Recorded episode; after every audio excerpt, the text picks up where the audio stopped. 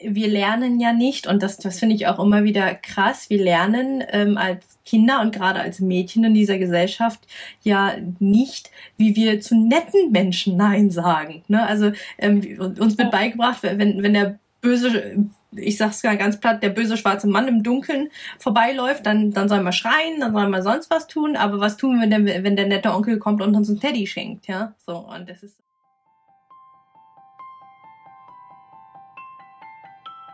Hi und herzlich willkommen zum Survivor Queen Podcast, der Podcast für Opfer, Betroffene und Überlebende von sexualisierter Gewalt. Dieser Podcast ist voll mit Mutmachgeschichten von ganz vielen tollen und starken Survivor Queens und außerdem voll mit Tipps und Tricks von Experten und Expertinnen aus dem Bereich Traumaaufarbeitung und vielem mehr. Ich bin Mai Nguyen, deine Host von diesem Podcast und ich wünsche dir viel Inspiration beim Hören. Erst waren es kleine Aufmerksamkeiten, dann kleine Berührung und irgendwann hatte sie seine Zunge im Mund. Franziska Ivanov war in der siebten Klasse, als ihr Lehrer anfing, sich an sie heranzumachen und es sogar wie eine Paarbeziehung darstellte, sogar mit Liebesbriefen. Heute ist Franziska 37 Jahre alt, Entspannungspädagogin, systemische Coach, glücklich verheiratet, Mutter von vier Kindern und erzählt uns ihre Me-Too-Geschichte. Viel Inspiration beim Hören. Hi und herzlich willkommen zu einer neuen Podcast-Folge. Ich habe heute wieder einen Interviewgast bei mir und uns gibt's heute wieder nicht nur auf die Ohren, sondern auch auf die Augen. Also wenn ihr uns lieber zuschauen wollt, könnt ihr gerne auf den Link in den Show Notes klicken und uns auf YouTube zuschauen. Franziska, hi, schön, dass du da bist. Hi, vielen Dank, dass du mich aufnimmst in deinen Podcast. Total gerne. Mm, ich werfe einfach mal direkt den Ball rüber. Wer bist du? Warum bist du hier? Ähm, warum hast du dich bei mir gemeldet? Mhm, gerne. Also mein Name ist Franziska. Ich bin jetzt, warte, 37 noch. Habe mit meinem Mann nächsten Monat schon 19-jährigen Jahrestag. Wir haben vier Kids zwischen 10 und 15. Ich arbeite jetzt seit gut elf Jahren in eigener Praxis als systemischer Coach und Entspannungspädagogin und hatte letztes Jahr so zu Beginn des ersten Lockdowns ähm, einen Rappel, wahrscheinlich wie die meisten Selbstständigen, und habe gedacht, ich muss jetzt auch irgendwas online machen und saß tatsächlich an einem Programm für Frauen mit Missbrauchserfahrung. War hm. da auch relativ weit und habe das dann abgebrochen, weil ich gemerkt habe, ich möchte da nicht das Gesicht für sein. Also ich möchte nicht so, also meine Zeit so sehr mit diesem einen Thema füllen, weil es halt ein Aspekt ist, jetzt von mir und von meinen Erfahrungen. Und dann ist es wieder in der Schublade verschwunden und dann bin ich relativ zufällig über dich gestolpert. und dachte, das ist jetzt äh, mega, weil du genau das machst, was ich dann eben nicht wollte. Also so dich da voll reinwerfen und mit deinem ganzen Auftreten für diese Zielgruppe da sein. Dann habe ich gedacht, mhm. wenn ich mich jetzt bei dir melde, dann kann ich doch zumindest irgendwie einen Beitrag leisten, so mit meiner Geschichte. Mhm. Weil das Thema ist natürlich deshalb interessant für mich, weil ich zum einen Missbrauchserfahrungen gemacht habe, mehrfach, und zum anderen ja, da irgendwie meine Schätze draus gezogen habe und das auch in der Praxis, in der Arbeit mit den Frauen, die mir begegnen, immer wieder nutzen kann. Ohne dass ich das irgendwo ausgeschrieben habe. Ne? Aber es ergibt mhm. sich ja dann doch ja. relativ schnell. Schön. Ich, ich mag dein Wording total gerne. Meine Schätze draus gezogen. Das ist so, ja, das passt gut. Also das, das erlebe ich bei mir und auch bei vielen meiner Klientinnen. Das ist einfach, ähm, ja, wir, wir bauen dadurch eine ganz andere Resilienz auf. Ne? Wir, wir lernen aus der Scheiße, die wir erlebt haben, mhm. was Schönes zu machen und ähm, was wir heute nicht mehr wollen. Ne? Und wie wir gegen Dinge vorgehen, die nicht mehr Teil unseres Lebens sein sollen. Hm. Ich glaube schon, dass ich dadurch Sachen gelernt habe, also nicht auf eine schöne Art gelernt habe, ne? aber mhm. das ist ein Wissen, das sitzt und ich weiß nicht, ob ich da sonst so rangekommen wäre. Ja. Hm. Also von daher ist das mit den Schätzen tatsächlich nicht beschönigend gemeint auch, sondern mhm. sehr überzeugt. Ja. Ich musste gerade auch ein bisschen lächeln, äh, als du meintest, so, ja, dass du beschlossen hast, dass, dass du im Prinzip die Idee hattest, ähm, das zu machen, was ich ja heute tue, ähm, nur dass du da nicht das Gesicht für sein wolltest. Und das kann ich so gut verstehen. Also das kann ich so gut verstehen. Ich habe ähm, bestimmt zwei, drei Jahre mit der Idee bin ich schwanger gegangen, bis ich mich wirklich getraut habe und gesagt habe, okay, ich mache das jetzt ähm, mit allen Konsequenzen und ohne Ahnung, was passieren wird. Ne? Also mhm. es ist, das war für mich ähm, auch ganz, ganz lange ein Thema, wo ich gesagt habe, nee, das möchte ich nicht und ich möchte nicht die sein, die vorne steht und davon erzählt wird, dass sie missbraucht wurde. Und ähm, das war für mich auch ganz, ganz, also ein sehr, sehr langer Entscheidungsweg und ich kann es sehr gut verstehen. Ich stand auch sehr, sehr oft davor zu sagen, ach komm, ähm, irgendwie anders macht's schon. Nur dann habe ich irgendwie festgestellt, okay, es macht aber keiner. und äh, habe ich gesagt, okay, da, da, ich gehe jetzt vor, ich, ich, ich werde die Frau, die ich früher gebraucht hätte. Hm. Sehr, sehr cool. Also ich krieg's ja auch mit, ich stalke dich sehr regelmäßig auf quasi allen Social Media Kanälen. Uh. Und das nehme ich als mit, Kompliment. Ähm, ist, ist, ist so gemeint. Ja, ich, also ich kriege ja mit, wie sehr das den Leuten hilft. Ich finde total mhm. cool, dass du das machst. Also ich bin da sehr, sehr dankbar, dass diese Position besetzt ist und ich mich dann trotzdem, also ich kein schlechtes Gewissen haben muss, dass ich mich davor gedrückt habe, weißt du? Nein, das brauchst du definitiv nicht. Dafür machst du ja ganz viele andere Sachen, von denen du uns später auf jeden Fall auch noch mehr erzählst. Da haben wir auch schon im Vorgespräch viel drüber gequatscht. Aber lass uns mal ähm, vorne einsteigen. Du hast schon, äh, du hast schon mhm. erzählt, du hast, ähm, ja, das MeToo-Thema ist dir selber nicht äh, unbekannt aus deiner Erfahrung. Ähm, teil gerne das, was du mit uns teilen magst. Also was, äh, wie, was hast du erlebt? Ähm, ja, Punkt, Fragezeichen. Mhm. Ähm, bei mir war es so, dass ich in einer in Anführungszeichen ganz normalen Familie aufgewachsen bin, also ganz normale bürgerliche, durchschnittliche Verhältnisse, als wir irgendwann in Bayern gelandet sind aus äh, dem tiefsten Sachsen. Und äh, meine Eltern haben immer sehr viel Wert darauf gelegt, dass wir sehr selbstständig sind. Also meine Schwester und mich haben die viel machen lassen. Wir hatten viele Freiheiten. Und ähm, ich bin mit einem großen Vertrauen irgendwie auf die Leute zu. Also ich, so Ronja Räubertochter mäßig, ich bin davon ausgegangen, dass es jeder gut meint, weil ich das zu Hause so erlebt habe. Hm. Und hatte dann in der siebten Klasse einen Klassenwechsel durch die Sprachwahl. Ähm, kannte ich dann in dieser neuen Klasse nur noch zwei Mädels und habe dann nicht so recht Anschluss gefunden. Dafür hatten wir aber einen Lehrer, der sehr bemüht war um alle Schüler. Und äh, meine MeToo-Erfahrung, die erste habe ich mit diesem Lehrer gemacht. Der war mein Klassenlehrer und Englischlehrer.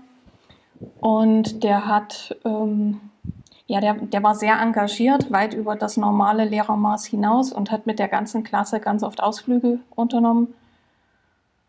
Also erst mit der ganzen Klasse zusammen, dann mit kleineren Gruppen und dann hat sich halt auch niemand gewundert, wenn bei dem immer mal wieder Mädels zu zweit, zu dritt und irgendwann auch einzeln ein- und ausgegangen sind bei dem zu Hause. Hm. Und da ich ja äh, von nichts Bösem ausgegangen bin ne, und auch dazu sagen muss, siebte Klasse, da war ich zwölf und ich war zwar körperlich schon weit entwickelt, ne, also ich hatte meine Tage schon, hatte schon eine sehr frauliche Figur, ähm, war aber im Gemüt noch ein völliges Kind. Also hm. sehr in meiner Bücherwelt. Ich war maximal in Popstars verliebt und das war es aber auch. und hatte äh, keinerlei sexualisierte Gedanken auch nur. Also ich hatte wirklich keinen Plan, voll kindlich. Und bin dann zu diesem Lehrer auch oft mit nach Hause gegangen, eben erst mit, mit noch anderen Mädels, auch um ein bisschen Anschluss in dieser Klasse zu finden. Habe ich da viele Sachen mitgemacht. Und das war sehr fachbuchmäßig. Also wie wir heute in dem Fachbuch über ähm, pädophilen Missbrauch lesen kann, wie Täter so vorgehen. Der war ganz, ganz lieb, der hat ganz viel uns Aufmerksamkeit geschenkt oder mir Aufmerksamkeit geschenkt.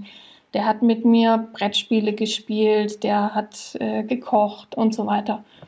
Und dann fing es halt mit kleinen Be Berührungen an. Also der hat ganz, ich muss aus heutiger Sicht lachen, weil es wirklich lehrbuchmäßig ist. Der hat mit ganz mhm. kleinen Berührungen angefangen, mit Komplimenten, die am Anfang vielleicht noch okay waren, dann schon sehr zweifelhaft und dann irgendwann nicht mehr okay. Und ich habe aber den Übergang einfach verpasst. Also ich habe es nicht mhm. geschnallt. Und äh, meine Mama war und ist immer sehr liebevoll und sehr präsent gewesen, hatte aber in der Zeit einfach viel mit Job und so Neuanfang zu tun. Und mein Papa hat immer viel eher fürs Materielle gesorgt, der war aber an sich emotional nicht präsent. Mhm. Und von daher war da halt jetzt ein älterer Mann, der ganz viel sich Zeit genommen hat und sich mit mir beschäftigt hat. Und ich, das ist jetzt Retroperspektive. Ne? Aus heutiger Sicht würde ich sagen, weil mir das beim Papa gefehlt hat, war ich dafür empfänglich. In dem Moment war das natürlich, ja. er war halt nett, der Typ. Mhm. Ne? Ja, und das äh, ging dann los mit kleineren Berührungen, mal über den Kopf streicheln, über den Rücken streicheln. Irgendwann ging die Hand halt weiter runter und landete an der Hose, in der Hose und so weiter.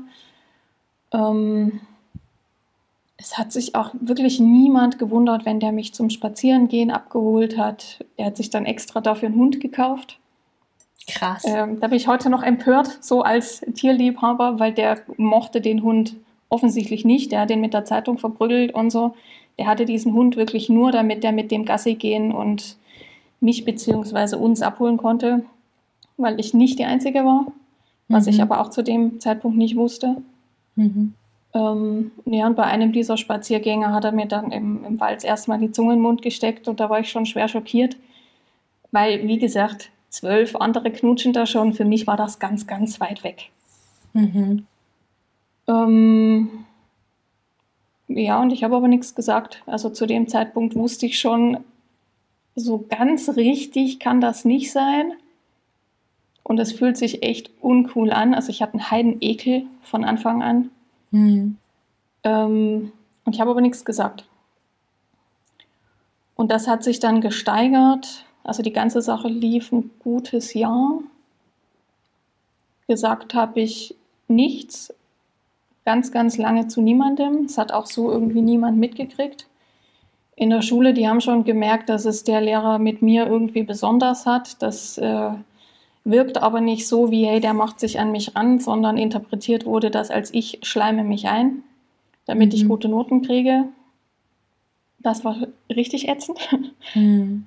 ähm, ja, und dann kann ich viele Erlebnisse gar nicht erzählen, nicht, weil ich ein Problem damit hätte, darüber zu reden, sondern weil ich viel nicht weiß. Also mhm. ich habe in deinem Podcast gelernt, dass man das äh, dissoziative Amnesie lernt, äh, nennt. Ja. Weil ich viel so Bilder habe wie Fotos. Also ich weiß, dass der, der Lehrer, der war mit mir und noch einem anderen Mädchen mal wieder im Theater, weil der hat uns ja wirklich, der hat uns Geschenke gemacht, der hat mit uns ganz tolle Ausflüge gemacht, hatte halt immer einen Preis. Und dann hat er mich von einem so ein Theaterausflug nach Hause fahren wollen oder hat gesagt, er fährt mich nach Hause, ist dann auf dem Feldweg abgebogen. Und das sind dann so Szenen, ich habe die wie Bilder im Gesicht. Also wie, ne, wie im mhm. Film, eine Szene und dann Schnitt. Ich weiß noch, wie wir beide im Auto saßen, er mir die Hand aufs Bein gelegt hat und dann wie Cut. Ich sehe mich kurz von oben und dann erst eine Stunde später wieder. Okay. Und es gibt so, so viele kleine Sachen, die darauf so, also die so hingeführt haben, die ich noch weiß, die ich aber in dem Zeitpunkt nicht hätte einordnen können. Also zum Beispiel hat er mich auch auf irgendeinem Feldweg mal Auto fahren lassen. Und ich war schwer begeistert. Ich fand das total toll. Hey, ich darf Auto fahren. Mhm. Letztendlich ging es nur darum, dass ich auf seinem Schoß sitze, weißt du, weil ich wäre ja nicht ans äh, mhm. Pedal gekommen. Okay. Aber ich habe das nicht geschnallt. Mhm. Oder ähm, er hat gesagt, komm, wir gehen zum H&M Klamotten kaufen und im Endeffekt ist er mir dann mit der Kamera in der Umkleide hinterher und so. Wow. Ja, heute sehe ich das auch so. Ich meine, ich habe heute selber eine Tochter in dem Alter und so. Mhm. Damals war es unangenehm. Ich habe gemerkt, viel Ekel, viel. Ähm, ja, ich habe viel in mich zurückgezogen. Mhm. Aber ich habe nichts gesagt. Was faszinierend ist, also das verstehe ich heute selber nicht, weil ich hätte was sagen können. Also ich hätte zu meiner Mama zum Beispiel gehen können. Es ist nicht so, dass da niemand um mich rum war, der mir zugehört hätte. Mhm. Warum ich später nichts gesagt habe, kann ich schon nachvollziehen, aber gerade so die Anfänge, also dass der mir zum ersten Mal die Zunge in den Mund gesteckt hat, warum ich da nicht nach Hause gegangen bin und was gesagt habe, keine Ahnung. Hm. Schwer nachvollziehbar heute. Ja, also weil er nie offen gewalttätig war. Das war immer so die Psychoschiene. Ja. Aber er hat jetzt nie geschrien oder wäre körperlich gewalttätig gewesen oder so. Hm. Ich glaube, dafür wäre ich auch nicht empfänglich gewesen. Dann hätte ich bestimmt viel eher was gesagt. Hm. Wenn er mich bedroht das, hätte. Ja. Das ist ja so ein bisschen das Fiese, ne? wenn, wenn sie so den, den Netten machen. Das ist ja bei mir ähnlich mhm. gewesen. Mhm. Also deswegen, ich sage auch immer, das, das klingt komisch für Menschen, die nicht vom Fach sind und Menschen, die das nicht selber erlebt haben. Aber bei mir war es auch so, er war einfach der nette Onkel. Ja, also auch wenn wir nicht verwandt waren, ähm, er, er hat einfach den netten Onkel gemimt. Der war nett, der hat Geschenke gemacht, der, war, der fand mich toll, hat mir gesagt, dass er mich liebt, ja, und ähm, das war natürlich total schön und toll. Und ähm, auch wenn es weird war, auch wenn ich gespürt habe, da stimmt was nicht, ähm, wir lernen ja nicht, und das, das finde ich auch immer wieder krass, wir lernen ähm, als Kinder und gerade als Mädchen in dieser Gesellschaft ja nicht, wie wir zu netten Menschen Nein sagen. Ne? Also ähm, uns wird beigebracht, wenn, wenn der böse, ich sag's gar ganz platt, der böse schwarze Mann im Dunkeln vorbeiläuft, dann, dann soll man schreien, dann soll man sonst was tun, aber was tun wir denn, wenn der nette Onkel kommt und uns ein Teddy schenkt, ja? So, und das ist so. Mhm ja, das kann ich äh, gut verstehen, auch gerade wenn du sagst, du hast ja jetzt eine Tochter und das ist ähm, sicherlich auch einiges an, an Arbeit, auch äh, an, bei dir, an innerer Arbeit zu schauen, wie, wie ähm, gehe ich da liebevoll an eine Aufklärung ran, ohne Angst und Panik zu machen. Hm? Ja, ist so ein schmaler Grat, ne? Mhm. Also ich glaube, das gelingt uns ganz gut. Mhm. Aber das habe ich auch äh, der vielen, vielen Vorarbeit zu verdanken. Mhm. Weil es ist ja, ich meine, ne, ich bin jetzt 37, das ist bei mir jetzt schon 24, 25 Jahre her. Also ich hatte genug Vorlauf, um mich darauf vorzubereiten, wie ich da mit meinen Kindern umgehen möchte. Mhm. Aber das ist schon eine Gratwanderung, weil das oft nicht so richtig ähm, vom Denken bestimmt wird. Mhm. Ja. Du hattest ähm, auch im Vorgespräch erzählt, also dass, dass er ja sogar Liebesbrief für dich geschrieben hatte, gell? Ja, er hat das relativ schnell aufgezogen, als wäre das eine Liebesbeziehung. Mhm. Und nur weil er 37 Jahre älter ist als ich, ähm, versteht das die Gesellschaft nicht, aber es ist trotzdem Liebe. Also mhm. der hat das durchgehend wie eine, wie eine Paarbeziehung dargestellt. Der hat sich so verhalten, der ist mit mir so umgegangen, der hat mir Liebesbriefe geschrieben, ähm, der hat mir auch entsprechende Geschenke gemacht und so. Ich war halt zwölf und er Anfang 50, Ende 40, irgendwie sowas. Hm. Was ich mit zwölf uralt fand. ja, verständlich. Krass.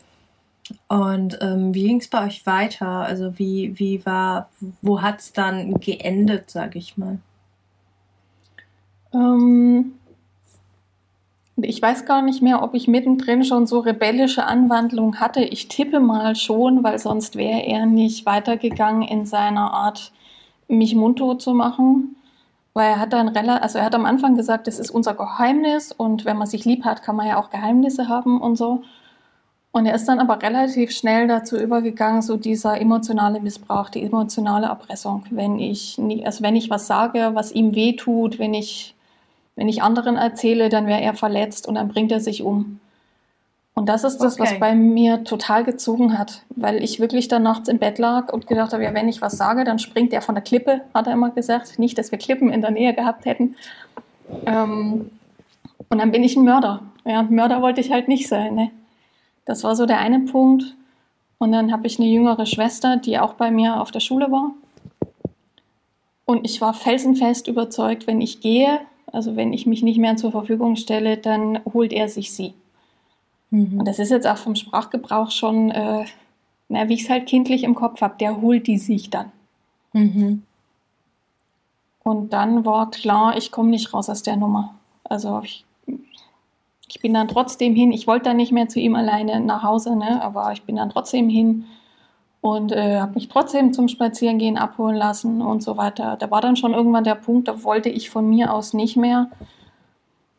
Aber in meinem damaligen Empfinden hatte ich einfach keine Wahl. Ich wollte weder Mörder sein, noch wollte ich, dass meine Schwester meinen Platz einnimmt und damit war es halt dann so. Hm.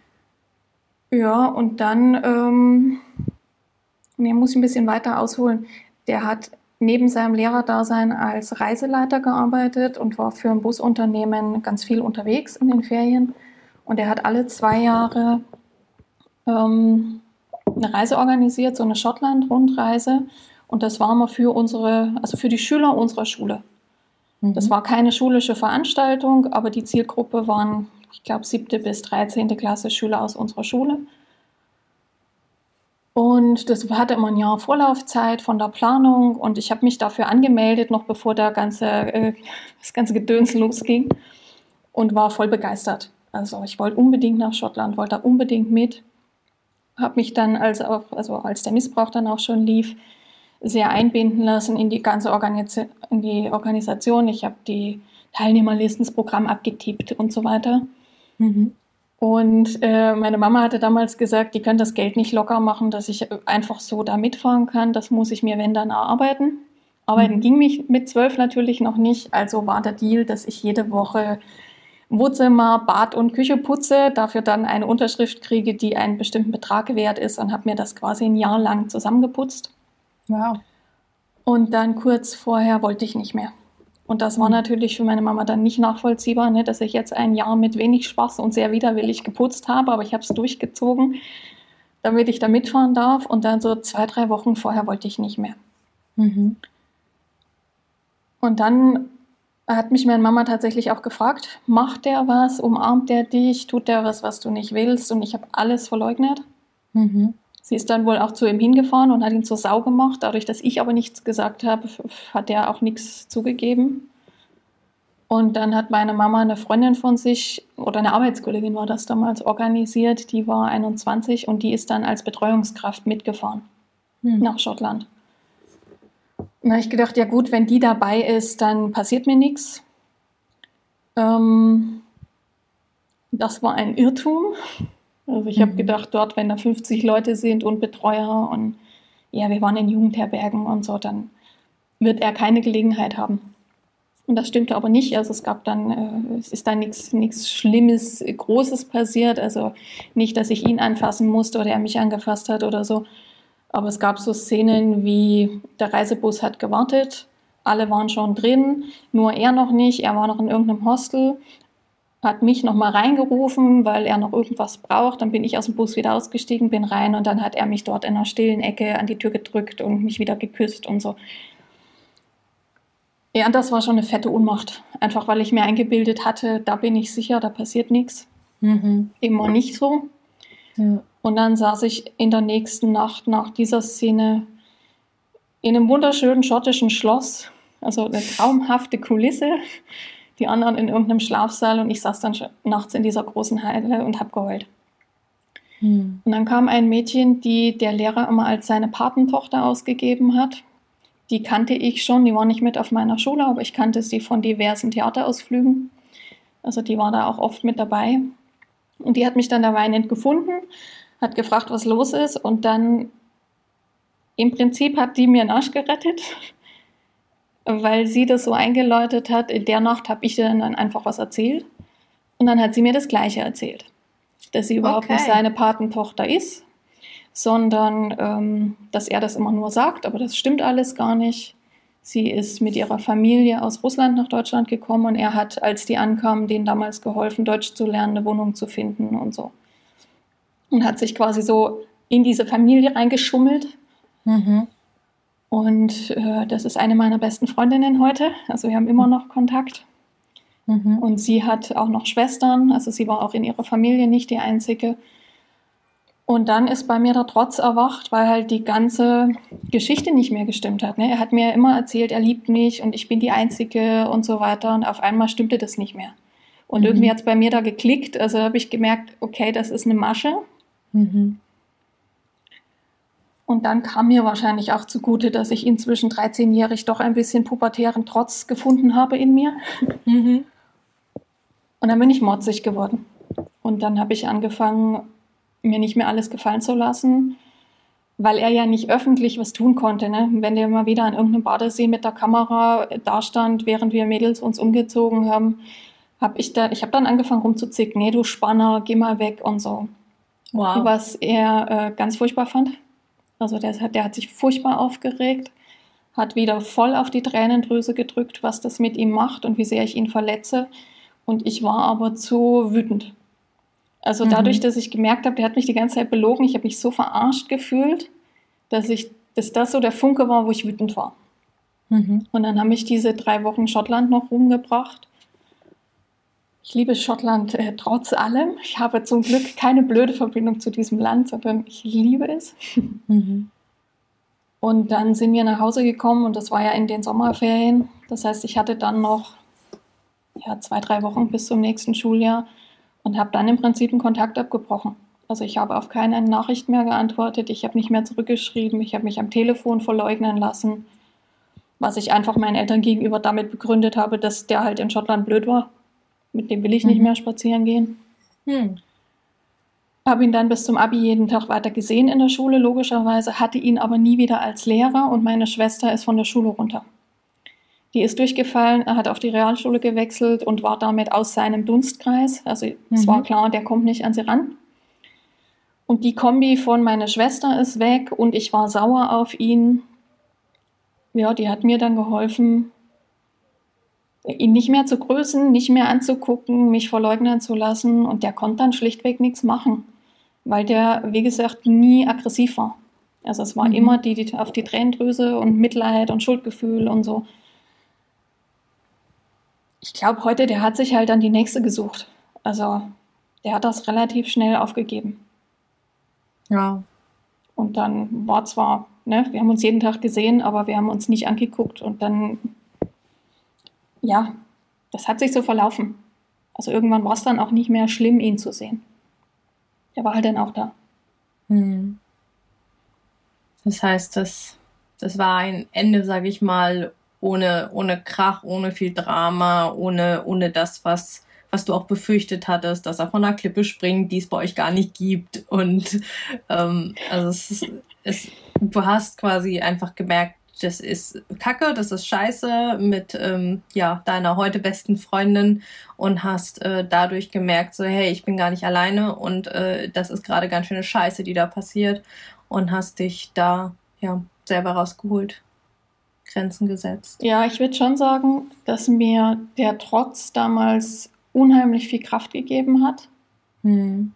aber als Kehrseite halt auch viel überspielt. Also ich bin quasi von dieser Minderwertigkeit, ich bin zu klein und kann nichts und weiß mir nicht zu helfen, direkt in Hochmut gegangen. Also ich habe mich Mhm. drüber gestellt, ich habe den total verachtet, ich habe gedacht, du bist so schwach, dann bring dich halt um. Du Feigling Mhm. machst das eh nicht. Mhm. Also ich bin wirklich so auf die andere Ebene geswitcht, die mir Mhm. in dem Moment total gut getan hat. Mhm. Mir aber irgendwann halt auch auf die Füße gefallen ist, ne? weil ich habe mir Mhm. keine Zeit genommen, irgendwie mich mit der Angst mal zu beschäftigen oder so. Mhm. Im Gegenteil, also ich bin aus meinem grauen Maus-Kind-Dasein nur in der Bücherwelt leben erstmal voll ins Gegenteil.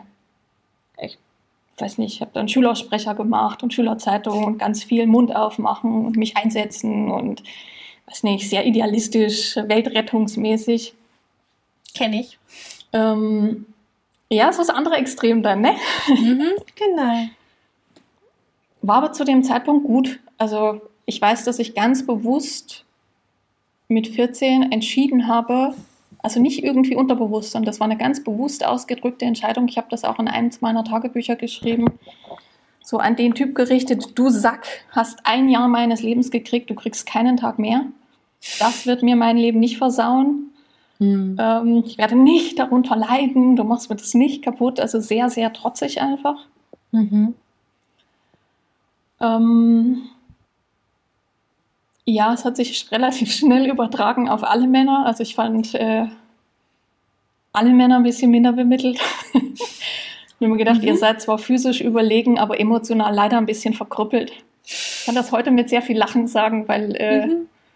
ja, ne, stimmt halt so auch nicht, war aber in dem Punkt mein Ausweg. Ja. Es ist halt einfach ein Und ich habe wirklich ähm, auch sich stark fühlen wieder, ne? Genau. Also ich habe beschlossen, mir tut nie wieder jemand weh, nur weil ich meinen Mund nicht aufmache. Weil ich hätte ja nur was sagen müssen. Ich hatte Mhm. ja ein Umfeld. Also ich hätte das bestimmt auch Freunden oder irgendjemandem sagen können, aber ich habe es halt einfach nicht gemacht. Mhm. Ja, und habe dann angefangen mit Judo und äh, ja, so das Typische, was glaube ich 95 Prozent der Frauen kennen beim nachts irgendwo langgehen, dann so mit 16, als ich angefangen habe, in der Gastro zu arbeiten, so Schlüsselbund zwischen den Fingerknöcheln und einen Schirm mit Spitze mit mir rumzutragen und so. Aber ich kam mir relativ unbesiegbar vor. Mhm. Also auf diese graue Mausphase folgte wirklich eine Phase, wo ich dachte, hier, kommt, ich hau euch aufs Maul, mir kann keiner was. Und in der mhm. Zeit ist mir dann auch nichts mehr passiert. Also mich hat auch keiner schief angeguckt. Ich glaube, dass gleichaltrige Jungs tendenziell eher Angst hatten vor mir. Wahrscheinlich ja. zu Recht. mhm. Aber das war ganz gut, weil ich einfach die Zeit hatte, ja, wie soll ich denn sagen, ein bisschen nachzureifen. Mhm. Keine Ahnung. Und ich habe auch da, also ich habe da auch nicht drüber gesprochen, ich habe das in meinem Kopf ein Stück weit abgehakt. Und das mhm. ist ja auch was, was du schon in ganz vielen Podcast-Interviews hattest, ne? dass man es nicht einmal aufarbeitet und dann ist gut, sondern das sind sehr, sehr viele Zwiebelschichten. Also dann mhm. ist wieder eine lange Phase, spielt es keine Rolle und dann haut es wieder voll rein und dann spielt es wieder keine Rolle und dann geht es von vorne los gefühlt. Also mhm. so war das bei mir auch in der Aufarbeitung. Erstmal mhm. direkt danach war zwei Jahre Ruhe. Wobei stimmt gar nicht. Ich habe ähm, hab ganz viel gelesen. Also ich, es gibt so ein Buch, das heißt Gute Nacht Zuckerpüppchen. So ein uralt, ich glaube tatsächlich aus den 90ern, so ein uralt Erfahrungsbericht. Ich habe ganz viel so Zeug gelesen. Mhm. Und ich glaube, dass ich dadurch schon mir Platz geschaffen habe, um, ein, also um bestimmte Gefühle auszudrücken, ohne mich mit mir selber beschäftigen zu müssen. Ich habe einfach die Geschichten von anderen gelesen, habe bei anderen mitgeheult, hat bei anderen mit Scham und Ekel und Angst und habe mich dann ein Stück weit von, äh, von meinen eigenen Gefühlen distanziert. Mhm. Also ich habe nicht nichts gemacht, aber es war halt keine bewusste Entscheidung, weil ich habe auch über, weiß ich nicht, über Krebs gelesen und KZ-Berichte. Also ich habe mir so die ganzen schweren Themen reingepfiffen in dem Alter.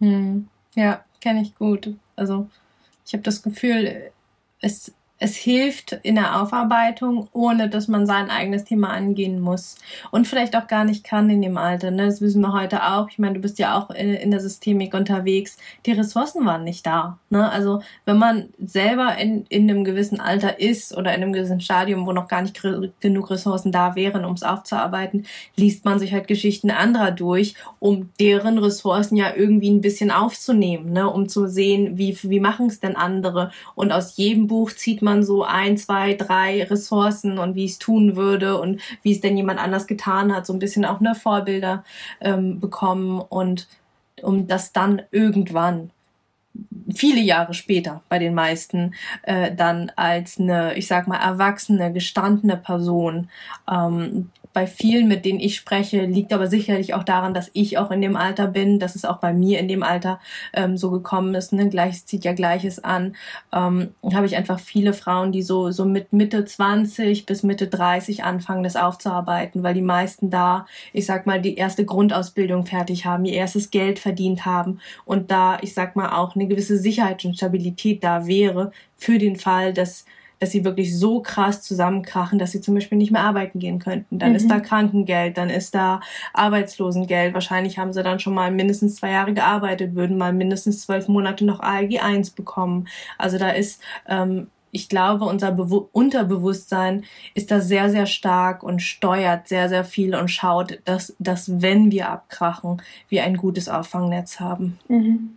Ich bin auch überzeugt, dass die Themen dann kommen, wenn man es auch tragen kann.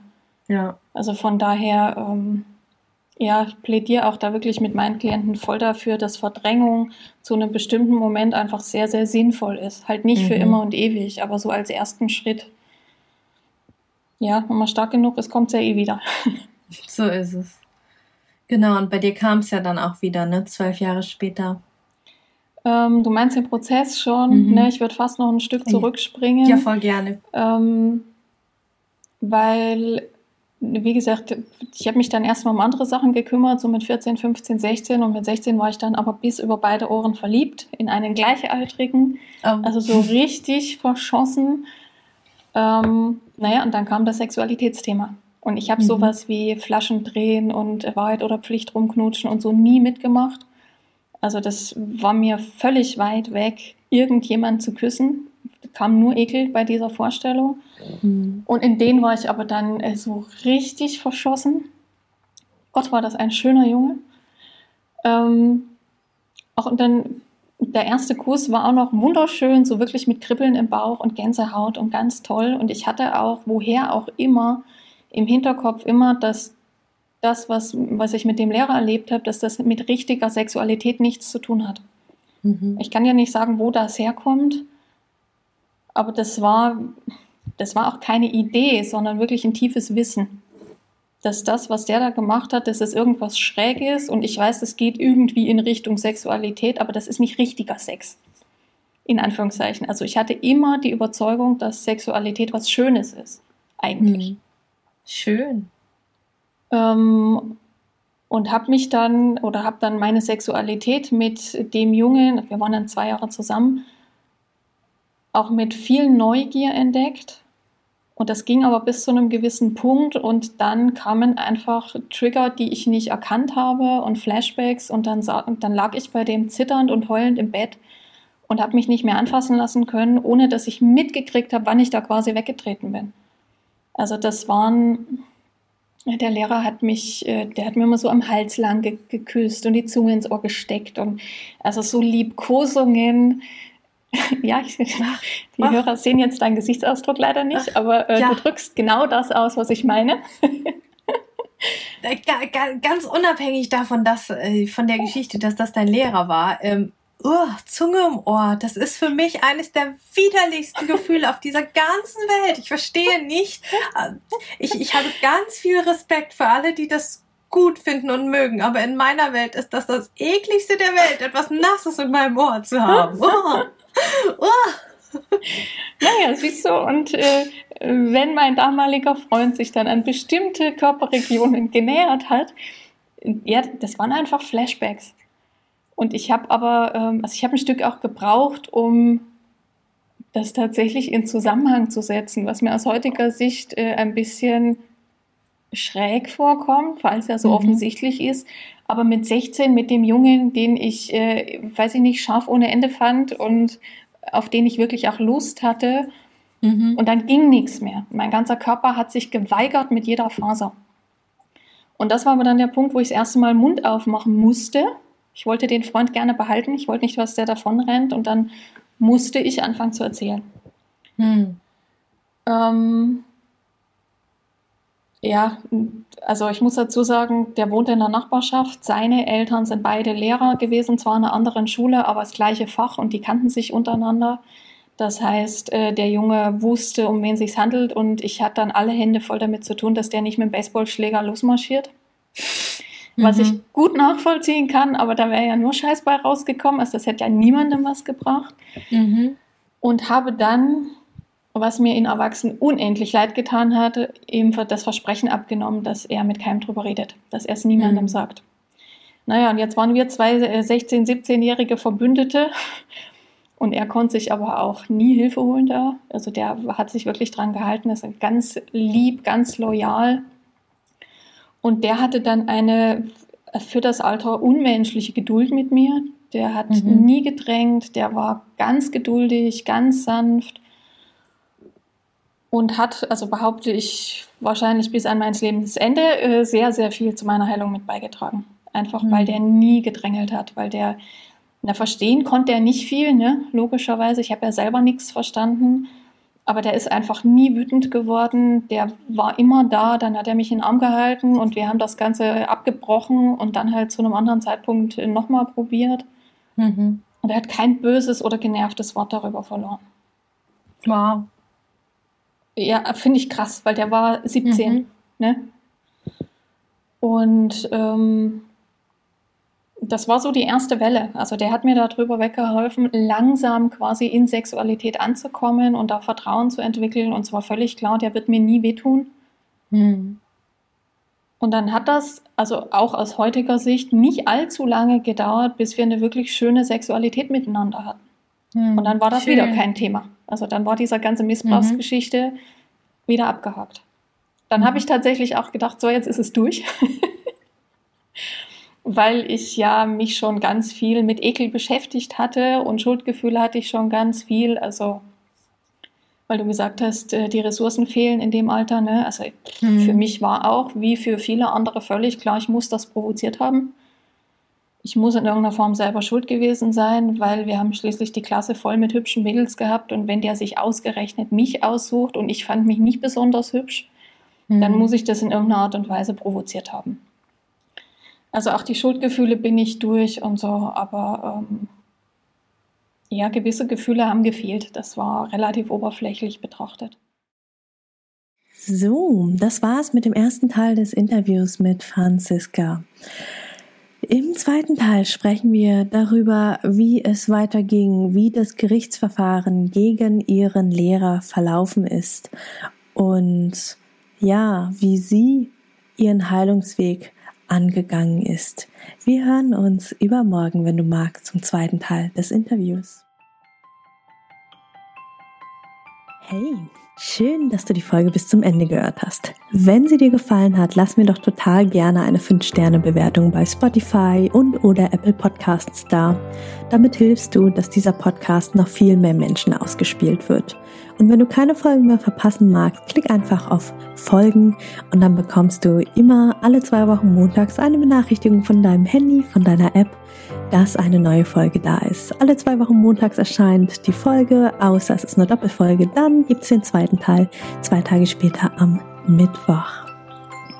Und wenn du dich mehr zum Thema Trauma und Traumaaufarbeitung einlesen magst, dann lad dir doch total gerne mein E-Book runter. Das findest du kostenlos in den Show Notes. Da sind auch alle anderen Links, über die wir hier in der Podcast-Folge gesprochen haben.